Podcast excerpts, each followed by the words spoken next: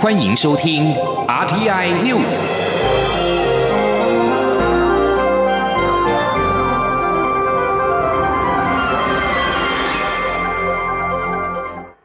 各位好，我是主播王玉伟，欢迎收听这节央广主播台提供给您的 RTI News。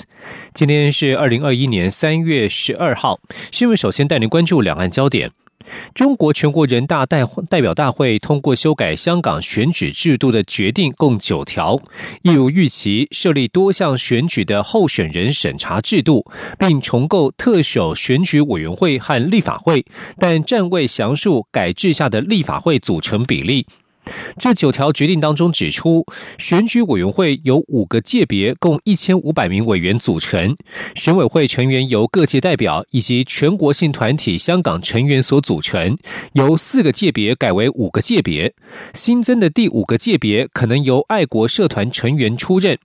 选委会除了原先的提名、选举香港特首候选人的职能之外，还新增了选举立法会部分议员、提名立法会议员候选人的新功能。决定还新增了特区的候选人资格审查委员会，负责审查并确认选委会委员的候选人、行政长官候选人和立法会议员候选人的资格，确保候选人的资格符合香港基本法、香港国安法、全国人大常委会关于基本法第一百零四条的解释、人大常委会对立法会议员资格问题的决定，最后才是香港本地有关法律的规定。美国在十一号谴责中国改变香港选制的举动，表示这项做法是对香港民主的持续攻击，并预测下周与中国高层外交官员将会有艰难的会谈。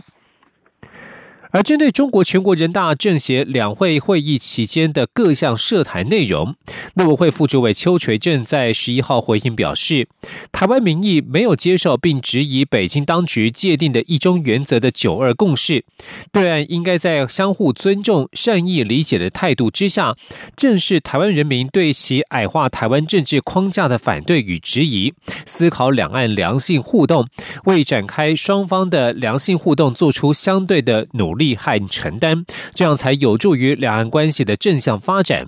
至于两会的涉港内容，邱时正表示，中共推行爱国者治港，其实是爱党者治港，最终将遭到历史及人心的严格检视。呼吁相关各方应致力维护的维护香港的高度自治，兑现对港人的承诺。前天记者王兆坤的采访报道。中国两会闭幕，陆委会副主委邱垂正表示。相关涉台内容是重申其既定立场，也反映其对内外部及两岸情势的看法。不过，台湾民意没有接受北京当局的“九二共识”，呼吁对岸要相互尊重，以善意理解态度，务实对话处理双方分歧。陆委会也会持续关切两会之后的相关发展。两会期间受到媒体关注报道的台籍人大代表与政协委员邱水正指出，中共第十三届全国人大里所谓台湾代表团。其中十二人在中国大陆出生，另一人虽在台湾出生，但早年即赴陆定居，已不具台湾人民身份。邱水正说：“这十三名所谓台籍代表都不具有台湾人民身份，他们出席人大会议，配合陆方对台统战作为的发言，无从代表台湾人民，不会获得台湾人民的认同，更不会动摇台湾人民捍卫国家主权尊严的决心。”以及对于自由民主价值的坚持。至于两会的涉港内容，邱水正表示，中共推行爱国者治港，其实是爱党者治港，最终将遭历史及人心的严格检视。呼吁相关各方应致力维护香港的高度自治，兑现对港人承诺。另一方面，金门县长杨振武希望中央研议今夏防疫泡泡。邱水正指出，推动的前提仍是疫情安全可控。需要进行疫情分析与判断，且此事涉及两岸互动，目前的客观条件尚不成熟。但陆委会将把这个建议纳入后续评估参考，并积极演绎。中央广播电台记者王兆坤台北采访报道。而在美中台三方关系方面，美国参议院外委会在十一号通过资深外交官雪曼出任副国务卿人事案。雪曼视中国为挑战，主张美国需与之竞争，也应该在南海与人权问题上对抗中国。他曾经在二零一六年访问台湾，并与蔡英文总统会面。部分议员虽然因为雪曼过去是二零一五年伊朗核子协议的主要谈判代表，反对他出任副国务卿，但是外委会最终仍以十四比八的票数通过他的提名。在参院外委会三号召开的人事听证会上，雪曼曾经说明他的对中立场。他表示，美国两党都认同中国是美国一大挑战，美国必须与之竞争并胜出。雪曼指出，这包含确保中国无法害进美国网络，无法窃取美国商业机密。必要时，美方也必须在南海人权议题上挑战并对抗中国。但他认为，美中之间会需要在小部分领域合作，包含全球卫生，但要从取得 COVID-19 病毒疫情的真相开始做起。雪曼在听证会上也承诺，若是提名获得参议院同意，他未来会充分有效的对负责打压香港民主人权的中国官员实施制裁措施。雪曼的人事案接下来将送到参议院全院审议，若获得过半数通过，即算过关。继续关注台日关系，日本三一一地震届满十周年。日本台湾交流协会在十一号举行三一一东日本大地震十周年追悼感恩会，并在当年发生地震的十三点四十六分进行追悼默哀。日台驻台代表全玉泰除了对赈灾当中不幸罹难的。人数表示哀悼之外，也再次向当时大力支援的台湾表达感谢之意。有日本民众买下台北捷运中山站的广告墙，展出一千两百零九张来自日本对台湾的感谢照。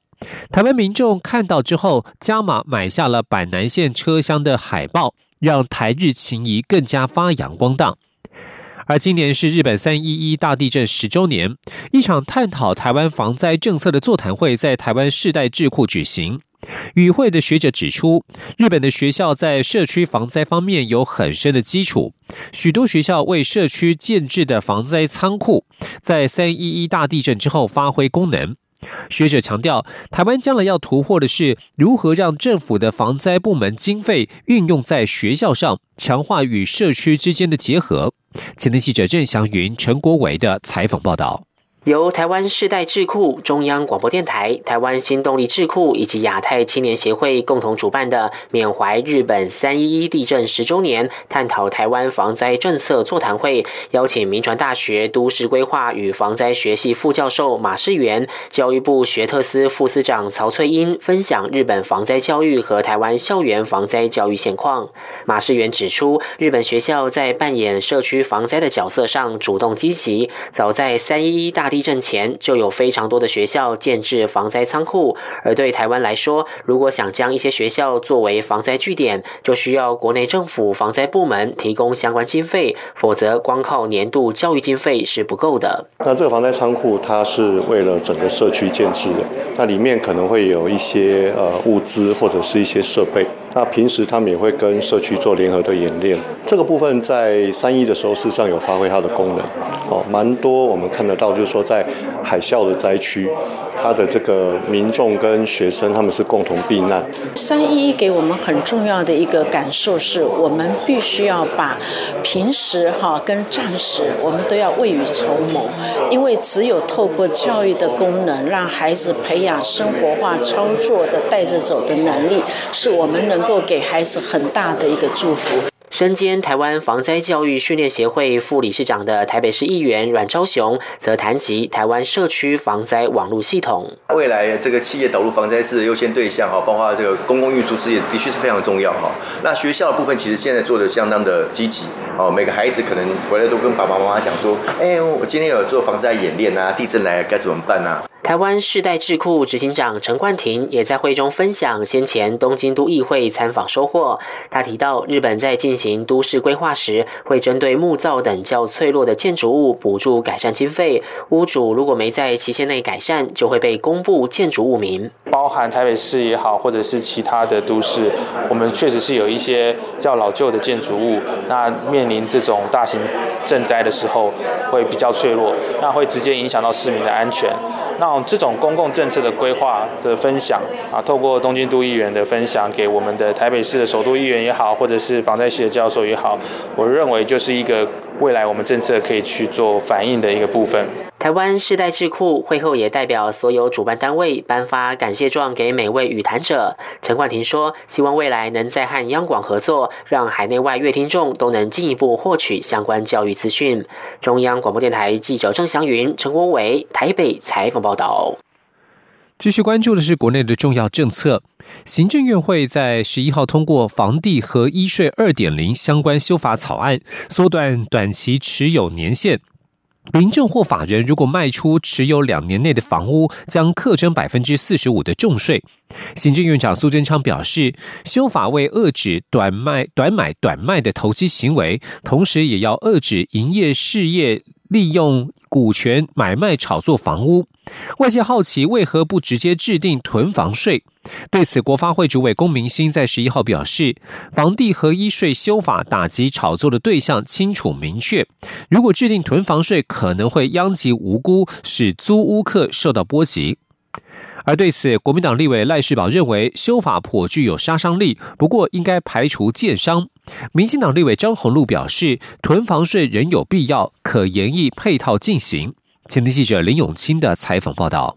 行政院今天拍板通过房地合一税二点零，将短期持有的定义拉长。原本持有房地产一年内进行交易者，需课百分之四十五重税，延长为持有两年。原本持有超过一年不超过两年者，课百分之三十五税率，改为超过两年不超过五年。此外，也将法人纳入规范。国民党立委赖世宝认为，一年短期交易改成两年，杀伤力颇大，而且效果很强。此外，公司法人炒房地产的情况频繁，的确需要纳入，但不该强迫建商在一年内卖掉所有房子。因此，他的提案版本是将建商排除在外。赖世宝说：“公司的法人进进出出，其实这次那个炒房地产啊。”公司法人的现象很多哦，是比例很高哦，是。我们排除掉建商，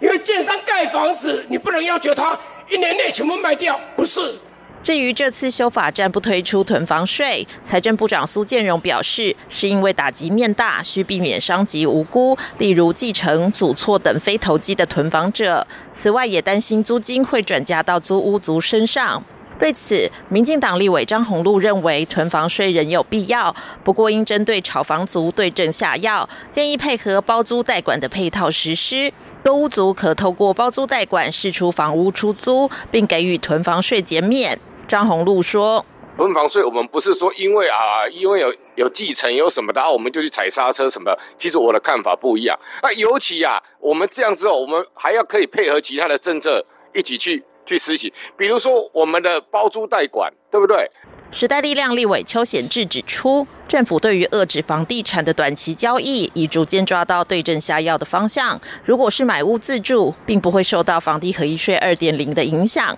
不过，他认为修法也要考量是否在拉高最短期交易的税率。时代力量也将提出对岸或修正动议。央广记者林永清采访报道。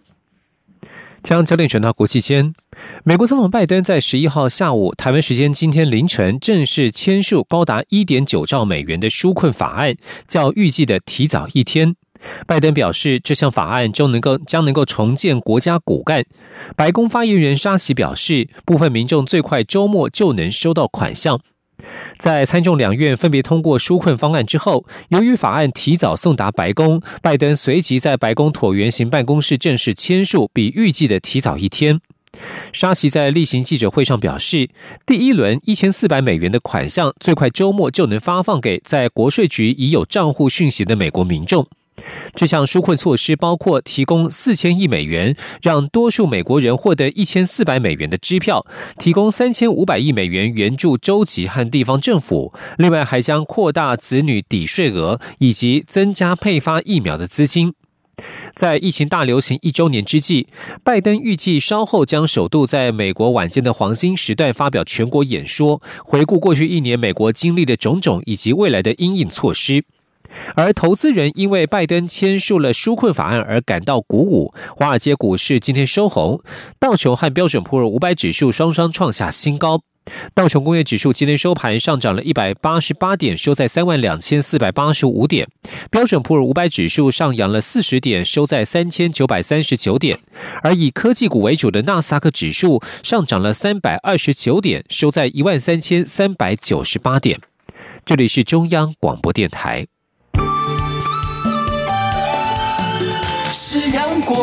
光，像台湾之光穿透世界之窗；是阳光，像神鹰翅膀环绕地球飞翔。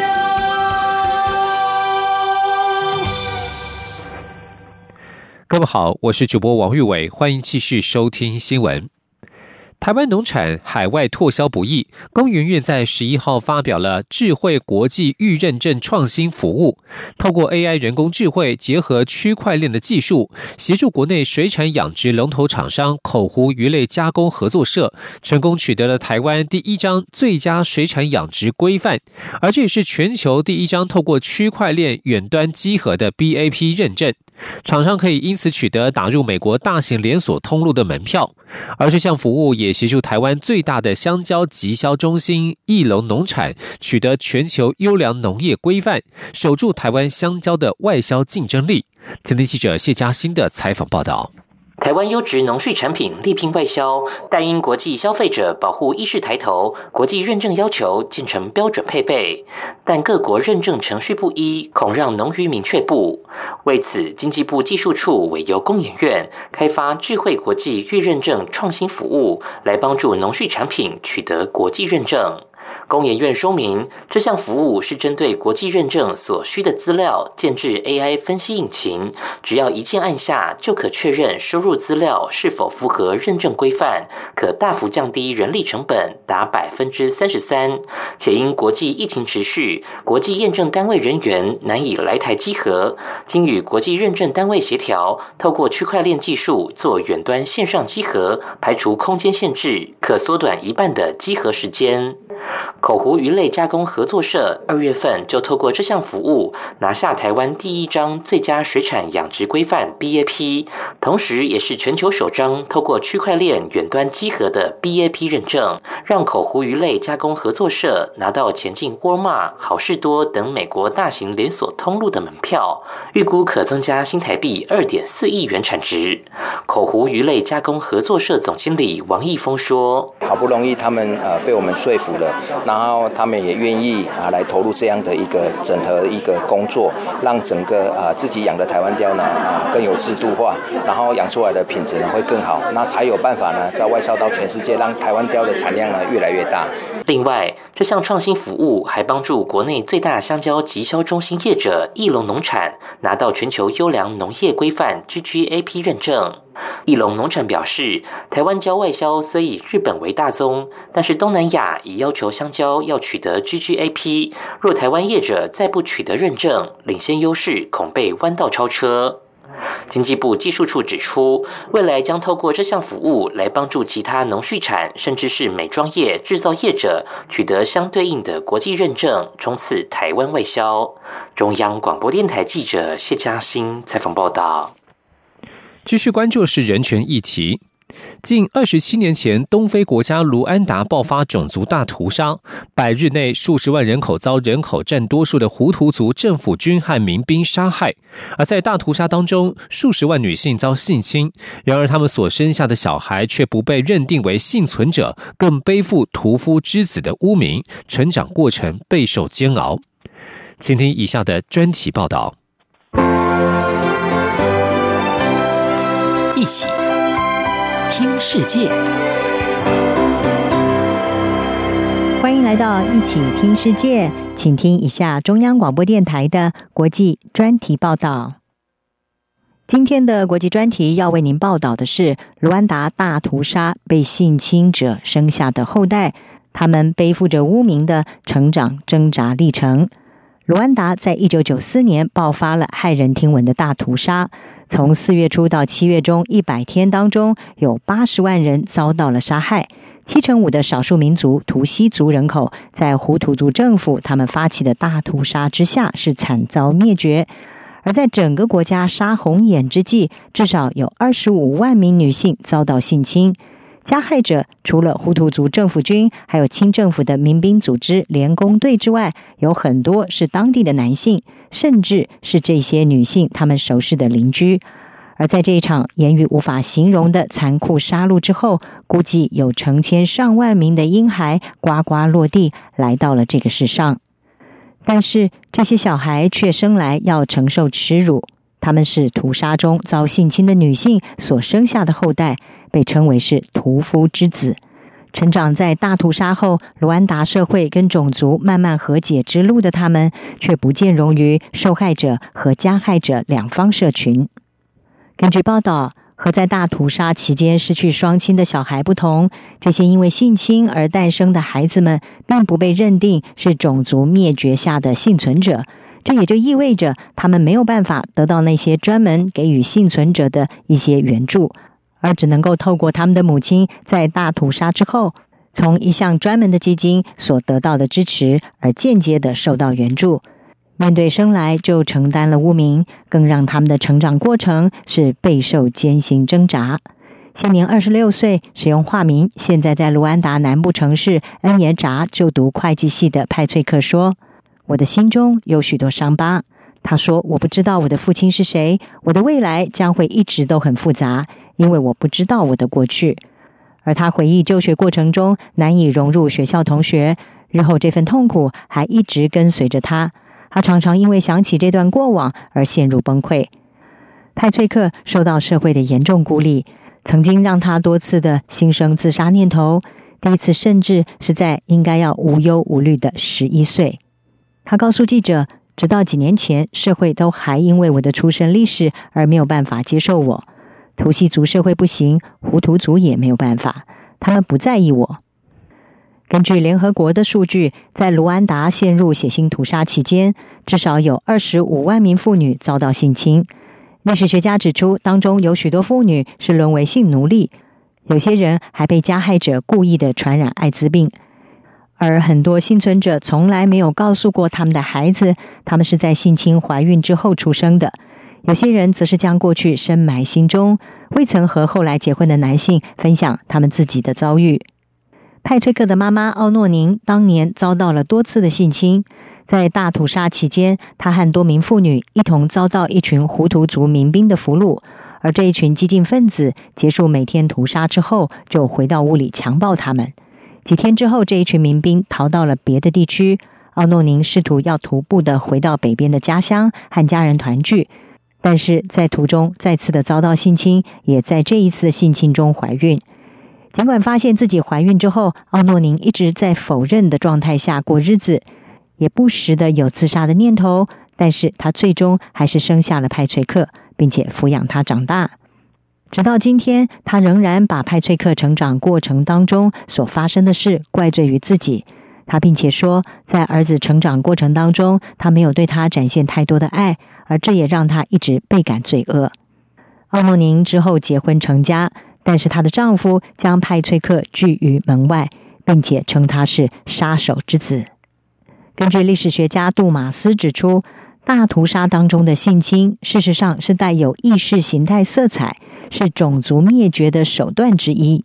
他说，性侵是被用作为来贬低并且消灭图西族的手段。这些种族灭绝事件背后的人，锁定女性身体作为目标。企图要对亲子关系强加一项激进的毁坏，好让任何女性都没有办法生下图西族的孩子。杀戮之后的卢安达在一片残破中，要努力的走上和解之路。不过，在一开始，这些遭性侵的女性幸存者是如何面对他们的创伤经验，很少受到关注。直到近年来，有一些非政府组织开启了这项重要的工作，致力于协助女性处理以及理解他们所受到的创伤。心理治疗师穆坎索罗，他在全国带领的心理治疗小组就是其中的一个例子。从二零一二年以来，穆坎索罗自愿带领全国九个心理治疗小组，小组当中有许多女性，当年是在他们挚爱的亲人还有群体面前遭到性侵。以及在过程当中被蓄意的导致伤残。现年五十三岁的穆坎索罗，他自己也历经了卢安达这一段伤痛的历史。他在当年的大屠杀事件中失去了父亲、八个兄弟姐妹，还有其他的家族成员。过去十八年来，他一直和大屠杀中的性侵幸存者工作，透过团体治疗，让这些伤痛能够有一处安放之地。现年四十六岁的玛莎也是心理治疗小组的成员之一。她感谢心理治疗小组，让她可以将自己当做一个人，也终于可以向他的女儿诉说他是如何诞生于暴力中。玛莎说：“当年她和其他妇女躲在森林里面，但是还是被明明发现，遭到他们性侵。她在一九九五年生下了她的女儿戴安娜，之后就被她的兄弟们断绝关系。”玛莎回忆起一名兄弟在得知她怀孕之后，狠狠的对她说：“我是不会浪费时间在你身上的，就算你死了，我也不会浪费时间埋葬你。”玛莎的女儿是在九岁的时候开始问到了她出生的状况。玛莎说：“我那个时候告诉她，你没有爸爸，他死了。”而已经二十六岁的戴安娜则在受访的时候说：“我必须要面对我的爸爸是施虐者以及杀手的事实。”她并且说，在了解了更多在大屠杀中遭到性侵的女人她们的故事之后，像是许多女性选择堕胎、拿掉小孩，或者是把生下的孩子丢在森林里。他认为他的妈妈非常勇敢。然而，对于要面对得知他出生所带来的创伤，一直都不是一件容易的事。戴安娜说，多年来，她将妈妈和舅舅们断绝关系的原因怪罪于自己。不过，他先前主动的在社群软体上创立了一个群组，而借此和他的表兄弟取得了联系。而现在，他也知道，对于过去的那些错误，他是无辜的。他也深深期盼有朝一日，他和舅舅们的关系是可以恢复的。卢安达大屠杀幸存者援助组织记忆协会的执行秘书阿西沙基耶，他就表示，要克服大屠杀的灾难性后果，还需要好几十年的时间。他说：“卢安达正在一天一天重建团结，然而我们必须继续的让民众意识到，如何让这些因为性侵所诞生的孩子能够融入社会。”以上专题由央广编译，张雅涵撰稿，海青青播报。谢谢您的收听。